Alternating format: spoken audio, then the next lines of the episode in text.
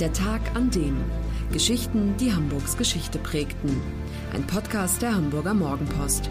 Gelesen vom Autor Olaf Funder. Der 10. November 1943. Der Tag, an dem der Henker von Hamburg vier Lübecker Pastoren hinrichtete. Die genaue Anzahl der Menschen, die er vom Leben in den Tod beförderte, ist nicht bekannt. 700 aber sind es wenigstens gewesen. Darunter waren Mörder, aber auch Widerstandskämpfer und aufrechte Demokraten.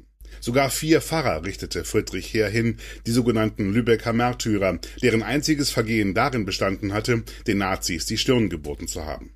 Darum, wen er tötete und ob derjenige den Tod überhaupt verdiente, hat Heer sich nie geschert. Der Henker von Hamburg stellte keine Fragen, er erledigte Aufträge.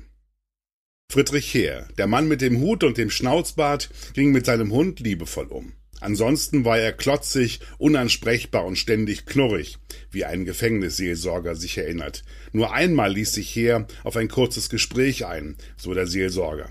Über die Abscheu der Mitmenschen gegenüber dem Henker machte er sich keine Illusion. Friedrich Heer war berühmt für seine Geschwindigkeit. Erreichte der Todgeweihte den Hinrichtungsraum im Untersuchungsgefängnis, schnallten Heers Helfer den Delinquenten auf ein Brett und schoben sogleich dessen Kopf unter die Guillotine. Im nächsten Moment betätigte Heer den Mechanismus und schon sauste das Fallbeil nach unten. Fünf, sechs Sekunden länger dauerte die gesamte Prozedur nicht. Heer war kein geborener Hamburger. 1879 kam er in der Nähe von Stuttgart als Kind eines Korbmachermeisters auf die Welt. Er wurde Schlachter und Gemüsehändler. Schließlich trat er 1925 eine Stelle als Gehilfe des für Baden, Württemberg und Hessen zuständigen Scharfrichters Karl Burkhardt an, dessen Nachfolger er wurde. 1937 bewarb Heer sich um den frei gewordenen Posten des Scharfrichters für den Norden und Westen Deutschlands und er erhielt den Job. Von da an war er für alle Hinrichtungen in Hamburg, Hannover und Köln zuständig. Um näher an seinem Tätigkeitsbereich zu sein, siedelte sich Friedrich Heer in Hannover an. Er ließ sich dort offiziell mit der Berufsbezeichnung Justizangestellter nieder.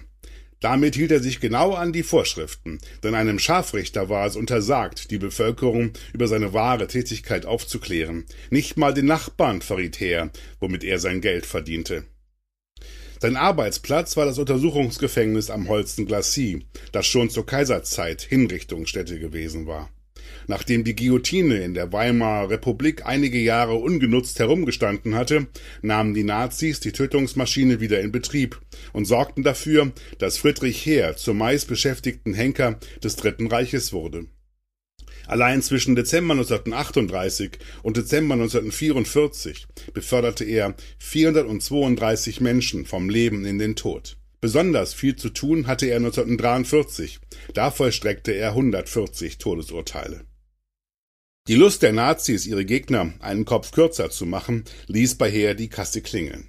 Zusätzlich zu seinem Grundgehalt von 400 Reichsmark erhielt er für jede Hinrichtung eine Belohnung in Höhe von 50 Mark. Hatte er mehr als eine Person am gleichen Tag zu töten, erhielt er zusätzlich 20 Mark. Friedrichs Heers prominenteste Opfer waren die Lübecker Märtyrer, die am 10. November 1943 den Tod fanden. Der evangelische Pfarrer Karl Friedrich Stellbrink und seine drei katholischen Kollegen Eduard Müller, Johannes Prassek und Hermann Lange mussten sterben, weil sie es gewagt hatten, das Hitlerregime zu kritisieren.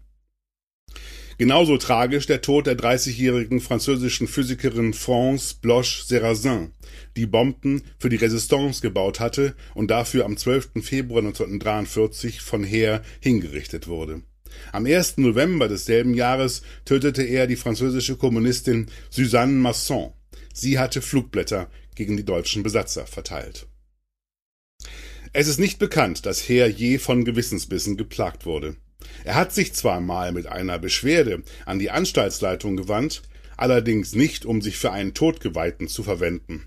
Er wollte sich vielmehr nicht damit abfinden, dass wegen zunehmender Luftangriffe auf Hamburg Hinrichtungen nur noch zwischen 20 und 22 Uhr stattfinden sollten. Mit dem Hinweis darauf, dass er ab 18 Uhr Probleme bei der Heimfahrt habe, weil es keine gute Zugverbindung mehr nach Hannover gebe, bat er um Vorverlegung auf 16 Uhr. Übrigens, seinem Wunsch wurde entsprochen. Am 3. Mai 1945 war der Krieg in Hamburg vorbei. Wer dachte, dass die Briten Heer in den Ruhestand schicken würden, wurde enttäuscht. Im Gegenteil, die alliierte Militärregierung beschäftigte ihn weiter. Er vollstreckte in Hamburg noch 18 Todesurteile. Die Mörder Peter Steinhauer und Rudolf Amelung, zwei Schieber aus Hamburgs Schwarzmarktszene, waren die letzten, denen Heer das Licht ausknipste. Das war am 9. Mai 1949, zwei Wochen vor Inkrafttreten des Grundgesetzes. Lange genießen konnte der Henker von Hamburg sein Rentnerdasein übrigens nicht. Friedrich Heer starb am 30. Juli 1952 im Alter von 72 Jahren. Das war der Tag an dem Geschichten, die Hamburgs Geschichte prägten. Eine neue Folge lesen Sie jeden Sonnabend in Ihrer Mopo und hören wöchentlich einen neuen Podcast. Noch mehr Historisches aus Hamburg, wie zum Beispiel das Buch zu dieser Serie oder die Magazine Unser Hamburg, finden Sie auch online in unserem Mopo-Shop unter www.mopo-shop.de.